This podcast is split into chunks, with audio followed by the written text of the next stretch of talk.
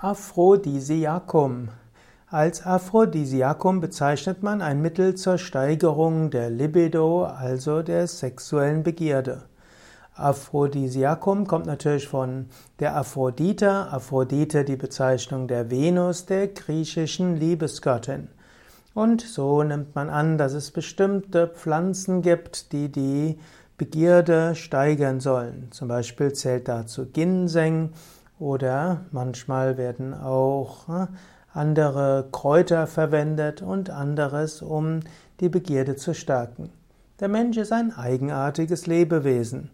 Manche Menschen wollen lieber enthaltsam leben und überlegen, wie sie das bewerkstelligen. Andere wollen lieber mehr sexuelle Begierde haben und wollen dann ein Aphrodisiakum zu sich nehmen.